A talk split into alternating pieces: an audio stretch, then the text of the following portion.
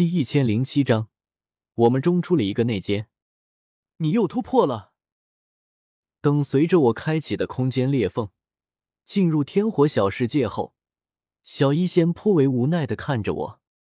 到底我是恶难毒体，还是你是恶难毒体？恶难毒体乃是传说中修炼速度最快的体质，身体内先天烙印有一条完整的毒之大道，都不需要去参悟天地大道，只需要不断吞服毒药。就能激活体内的毒之大道，从而实力不断提升。可就算是这样，小医仙的修为也只能勉强跟上我的步伐，几次被我超越，如今更是直接把他甩得老远。他如何能不沮丧？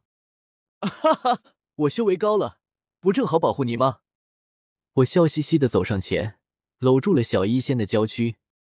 他娇嗔的瞪了我一眼：“才不要你保护呢！”这时，身后响起一阵脚步声，却是彩铃、青灵他们过来了。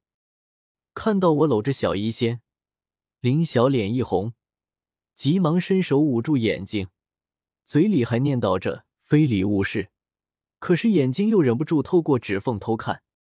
彩铃冷哼了声，满是不屑。我老脸微红，有些尴尬的松开了手。我还没通知你们过来呢，怎么还自己找过来了？小医仙看到彩铃，小脸也顿时板了起来。他们早在西北疆域就认识了，没想到时隔数年时间，竟然在这里再次相见。纳兰叶，他们怎么在这里？小医仙冷冷说道。我尴尬不已，明明小医仙对穆青鸾他们还挺好的，怎么一看到彩铃，态度就变得这么差？可这般情形，我也只能硬着头皮解释道。青灵他已经是天蛇府府主，愿意带领天蛇府加入大爱盟，所以我打算让他当了大爱盟的副盟主，也就带他过来了。哦，小医仙拉长了音，可目光压根没有去看青灵，一直紧盯着彩铃。彩铃自然毫不示弱，一对淡紫色的树瞳紧紧盯着小医仙，神情冷漠。嗨，这个。我不是怕小医仙你累着吗？彩铃她是女王，掌管蛇人族多年，对处理很多事情都特别了解。我满脸堆笑，我特意把她带过来，就是为了帮你分担大爱盟的诸多杂事，让你有更多的时间专心修炼。是这样吗？小医仙表情松了下来，我也彻底松了口气。看来小医仙还是那么的善解人意。我当即和小医仙说了下对青灵和彩铃的安排。青灵肯定是当副盟主，不过以他那性子，大概率只能挂个名。随便从大街上拉个年龄在十四岁以上的少女来干这个副盟主，那都肯定干得比青灵好。至于彩铃，就让她当个盟主秘书。正好我如今成就斗圣，没法长时间待在外面。而以彩铃的能力，能将整个蛇人族治理的井井有条，处理大爱盟的事情应该也不难。小医仙点点头，只是这件事还需要和风尊者、药尊者和唐谷主说一声。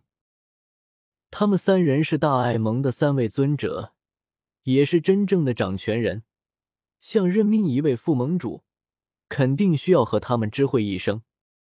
放心吧，我会和他们说的。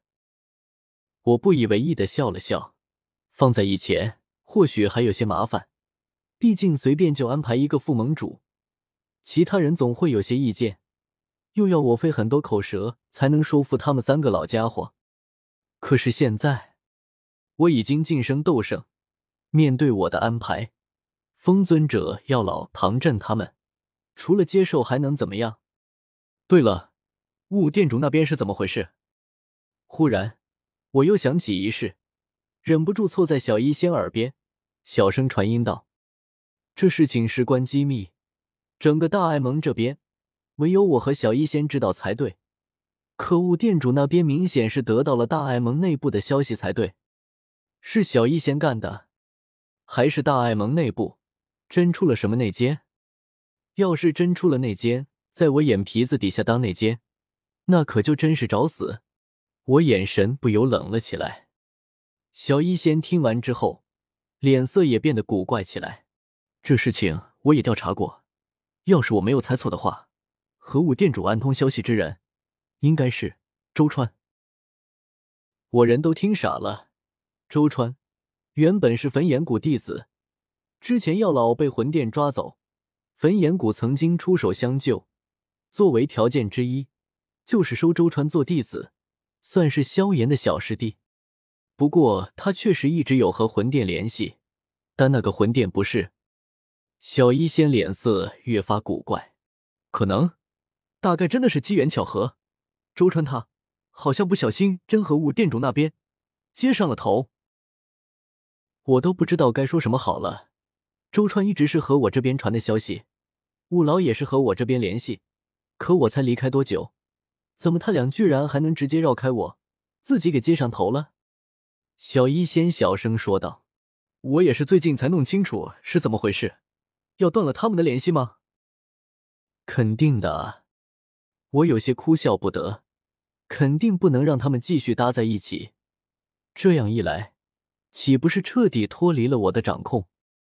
小医仙点点头，说道：“我刚收到消息，周川昨天偷偷溜出去过新界外，估计是传递消息去了。我这就把那消息拿回来。”小医仙作为大爱盟副盟主，手下还是有不少人的，尤其以毒宗之人最为中心。那些都是俘虏，体内被小医仙下过毒，生死都在他的掌控中。不，我亲自去看看怎么回事。这天下居然还能发现这么机缘巧合的事情！我从那戒中取出一件黑色斗篷，这东西已经很久没有用过了。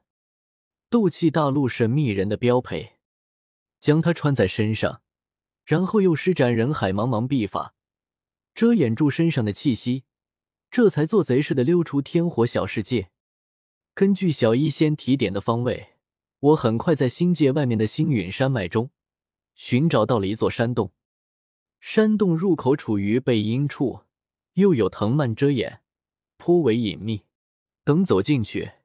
也发现里面空间极其狭小，阴森森一片。我灵魂力量扫过整座山洞，很快发现，在一处角落中，有块石头下面压着一颗蜡丸。随着我轻轻捏碎，里面露出了一张小纸条，上面赫然写着丹塔和大爱盟上的许多消息，尤其是一些长老的动向。